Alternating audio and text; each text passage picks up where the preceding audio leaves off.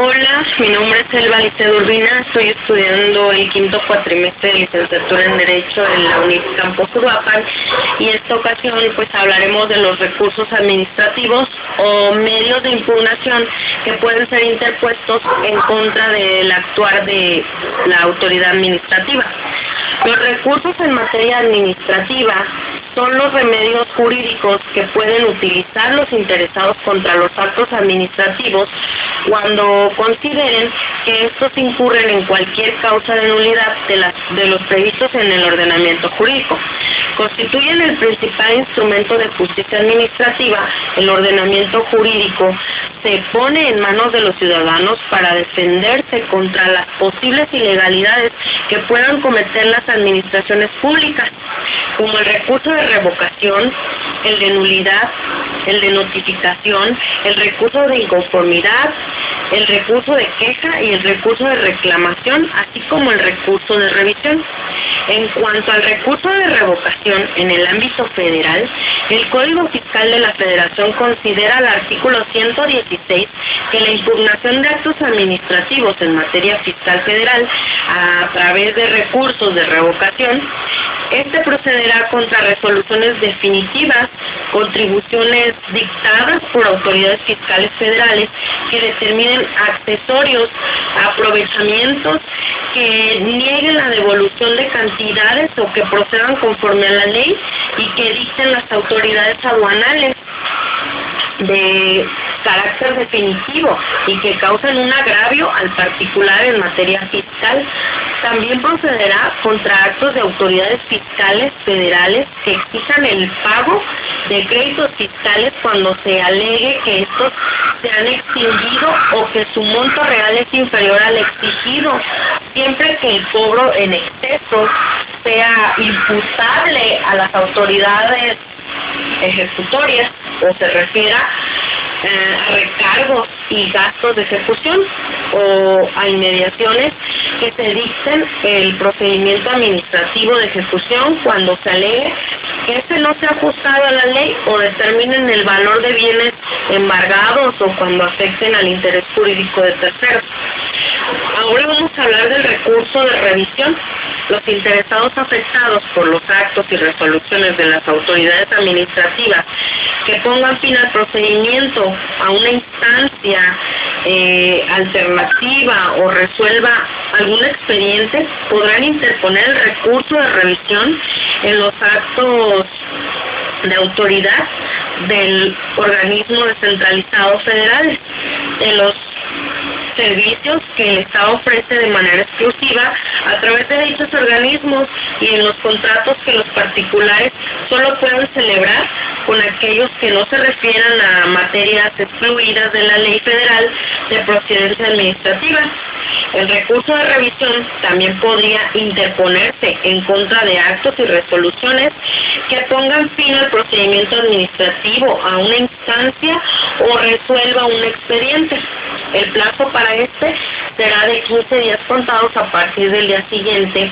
a aquel que surte efecto en la notificación de la resolución y que se recurra. El escrito de interposición de recurso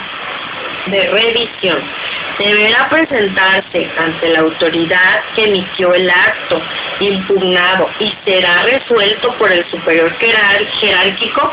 salvo que el acto impugnado provenga del titular de una dependencia, en cuyo caso será resuelto por él mismo. Como lo hemos mencionado, los recursos son mecanismos de defensa que la ley establece para que los particulares que se mm, que se duelan de afectaciones o sus derechos puedan concurrir ante una autoridad la revocación por revisión del acto. Así, los recursos eh, podremos clasificarlos en cuanto a su finalidad encontrando aquellos que buscan la revocación del acto, buscan su anulación o son sustanciados por autoridades federales o sustanciados por autoridades locales o sustanciados por autoridades de la Ciudad de México. Por su parte, la Ley Federal del Procedimiento Administrativo del Distrito Federal, en el artículo 108, establece que los interesados afectados por los actos y resoluciones de las autoridades administrativas podrán pondrán en su elección o podrán interponer el recurso de inconformidad o intentar el juicio de nulidad ante el tribunal. El recurso de inconformidad tendrá por objeto que el superior jerárquico de la autoridad emisora confirme, modifique, revoque o anule el acto administrativo recurrido en cuanto a la normatividad estatal y enfocados a la legislación del Estado de México, el Código de Procedimientos Administrativos del Estado, en su artículo 186, establece que contra los actos y resoluciones de las autoridades administrativas y fiscales, los particulares afectados tendrán la opción de interponer el recurso educativo de inconformidad ante la propia autoridad o el juicio ante el Tribunal de lo Contencioso Administrativo.